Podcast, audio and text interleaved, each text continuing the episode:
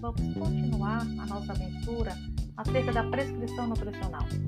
Agora que vocês já viram o Screenquest acerca das mudanças fisiológicas do sistema digestório no idoso e entender a importância de adequar a prescrição nutricional às tais alterações fisiológicas, neste podcast vamos dialogar acerca da alimentação do idoso e levantar pontos importantes para a construção da prescrição nutricional individualizada. Vamos lá? Estima-se que a população idosa no mundo até o ano de 2050 será de 2 bilhões. Essa tendência de aumento na expectativa de vida vem acompanhada de novos desafios na área de saúde, uma vez que os idosos constituem um grupo muito suscetível a doenças crônicas como câncer, doenças neurológicas, diabetes e doenças cardiovasculares. Desse modo, ressalta-se que não apenas o tempo vivido, mas também a qualidade com que se vive são fundamentais. Nesse sentido, a nutrição, quando associada a um estilo de vida saudável e ativo, proporciona maior longevidade, adiciona mais tempo de independência e reduz as comorbidades.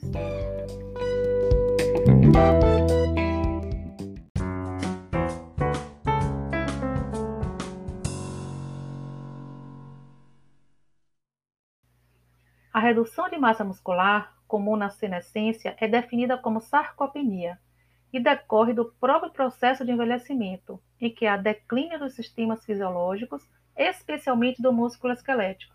A sarcopenia é uma variável utilizada para a definição da síndrome de fragilidade e está associada a maior risco de quedas, fraturas, incapacidade, dependência, hospitalização, comorbidades e mortalidade. É importante o diagnóstico nutricional precoce para a determinação do estado nutricional do idoso. A partir da antropometria, as medidas, eh, as medidas preferíveis são peso, estatura, circunferência abdominal, a circunferência da perna, dobras cutâneas tricipital e subescapular. Para avaliar idosos em risco de desnutrição e para fazer a triagem daqueles que necessitam de intervenção, recomenda-se a aplicação da mini avaliação nutricional MAN. A MAN é um questionário composto por 18 itens, envolvendo antropometria, avaliação dietética, avaliação clínica, é, avaliação clínica global e autopercepção de saúde e estado nutricional. Já sabemos que o processo do envelhecimento acarreta alterações fisiológicas e também do estado nutricional, e que a nutrição atua como meio para melhorar a saúde e o bem-estar do indivíduo.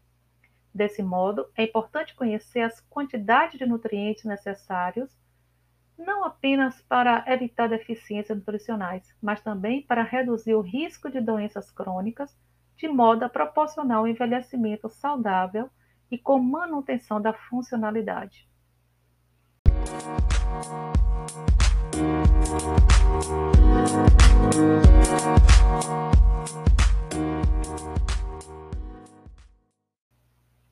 O gasto energético declina em média de 1 a 2% por década, e essa redução parece ser ainda maior após os 40 anos de idade para os homens e os 50 anos para as mulheres.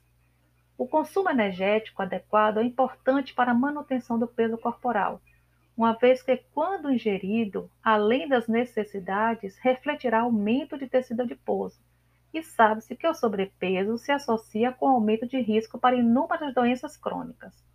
Por outro lado, o consumo energético insuficiente contribui para a redução do IMC, o que é preditor de mau prognóstico, incluindo sarcopenia, perda da capacidade funcional, declínio cognitivo e síndrome de fragilidade. O consumo energético recomendado pode ficar em torno de 30 quilocal por quilograma de peso por dia.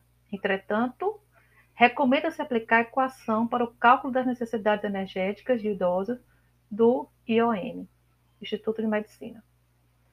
O envelhecimento se relaciona com a diminuição das concentrações e atividade de proteínas, como anticorpos, hormônios e enzimas, o que contribui para a piora nos processos de cicatrização, a perda da, da elasticidade da pele e a incapacidade imunológica em combater infecções. Além disso, colabora para o risco de quedas e fraturas em decorrência da fraqueza muscular, o que resulta em perda da capacidade funcional.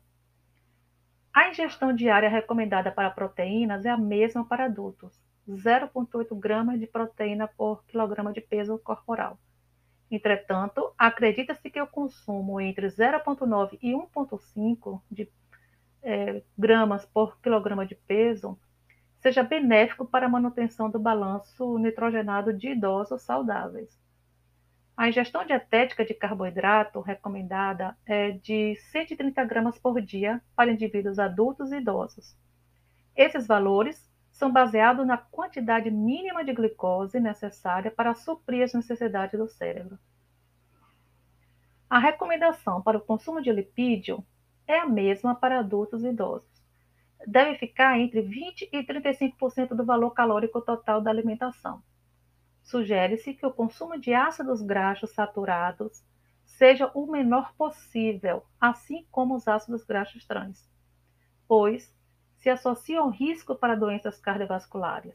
A OMS sugere que o consumo de gordura saturada não ultrapasse 8% da energia total. Recomenda-se consumo equilibrado entre ácidos graxos ômega 6 e ômega 3. O excesso de ômega 6 se correlaciona com maior risco para desenvolvimento de câncer, de neurodegeneração e de doenças que apresentam como base a inflamação, uma vez que o ômega 6 é precursor de substâncias pró-inflamatórias. O ácido graxo ômega 3 se relaciona com redução da agregação plaquetária, da pressão arterial, do risco para a síndrome metabólica, bem como de marcadores pró-inflamatórios. Os idosos são mais vulneráveis à desidratação e às alterações do balanço hidroeletrolítico em razão do desequilíbrio entre a baixa ingestão e da maior perda de líquidos. Esses indivíduos têm menor percepção da sensação de sede. Recomenda-se a ingestão de 30 ml de água para cada quilograma de peso diariamente para os indivíduos em geral.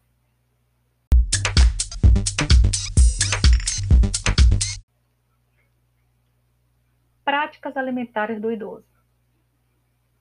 Não podemos definir os hábitos alimentares dos idosos apenas pelas preferências alimentares ou pelas mudanças fisiológicas, mas igualmente por questões sociais, tais como solidão, isolamento, situação financeira e omissão de refeições. Vamos ver como, as, a, vamos ver como a alimentação do idoso se caracteriza pela influência desses fatores? São eles Número de refeições reduzida, em média de três ou quatro refeições ao dia, fazendo com que o metabolismo sofra influência por um maior espaçamento entre as refeições. Ingestão em menores volumes e sensação de saciedade precoce, ocasionando muitas vezes consumo insuficiente em relação às necessidades de energia e de nutrientes. Preferência pela consistência pastosa contribuindo para a monotonia alimentar, com, repercussões na qualidade e na quantidade ingerida. Baixo consumo de água ou de líquidos, por vezes abaixo das suas necessidades, que contribui para a desidratação e dificulta o funcionamento intestinal.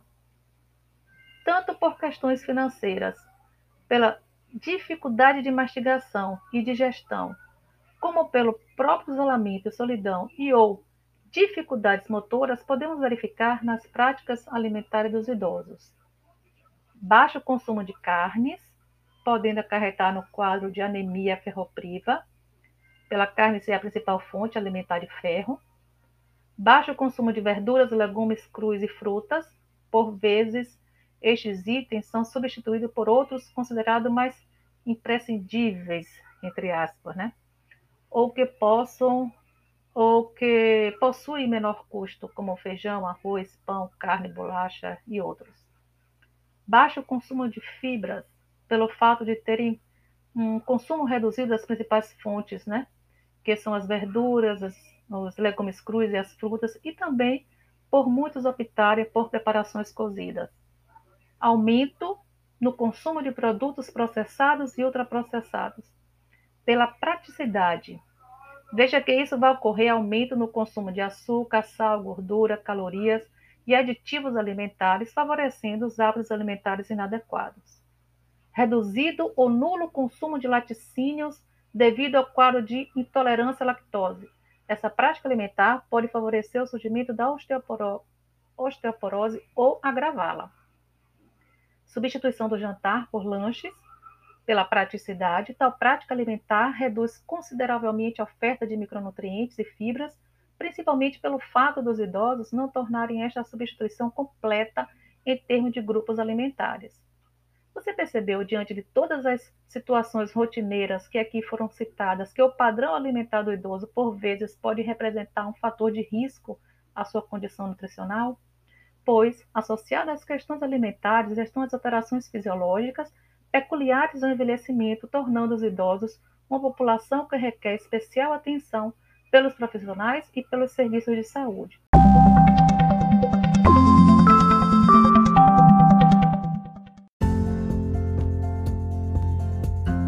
Por fim, padrões alimentares adequados associados ao estilo de vida saudável, que inclui a prática de atividade física pelo menos 30 minutos todos os dias, Evitar o fumo e o consumo frequente de bebidas alcoólicas contribui significativamente para a saúde e a redução do risco de doenças, com melhora da qualidade de vida que engloba a manutenção da capacidade funcional e a preservação da autonomia.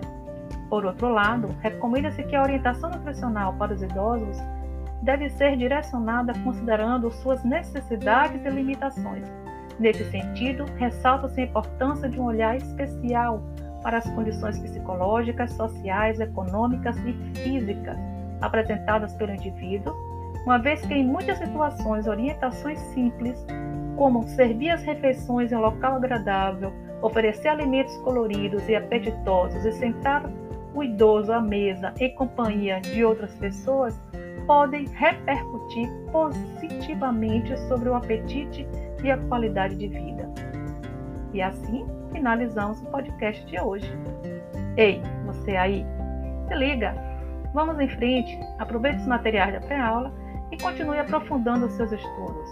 Ouça a segunda parte do podcast Prescrição Nutricional Individualizada e conheça um pouco mais acerca da funcionalidade dos micronutrientes que desempenham papéis importantes para o idoso e que deve compor a sua alimentação.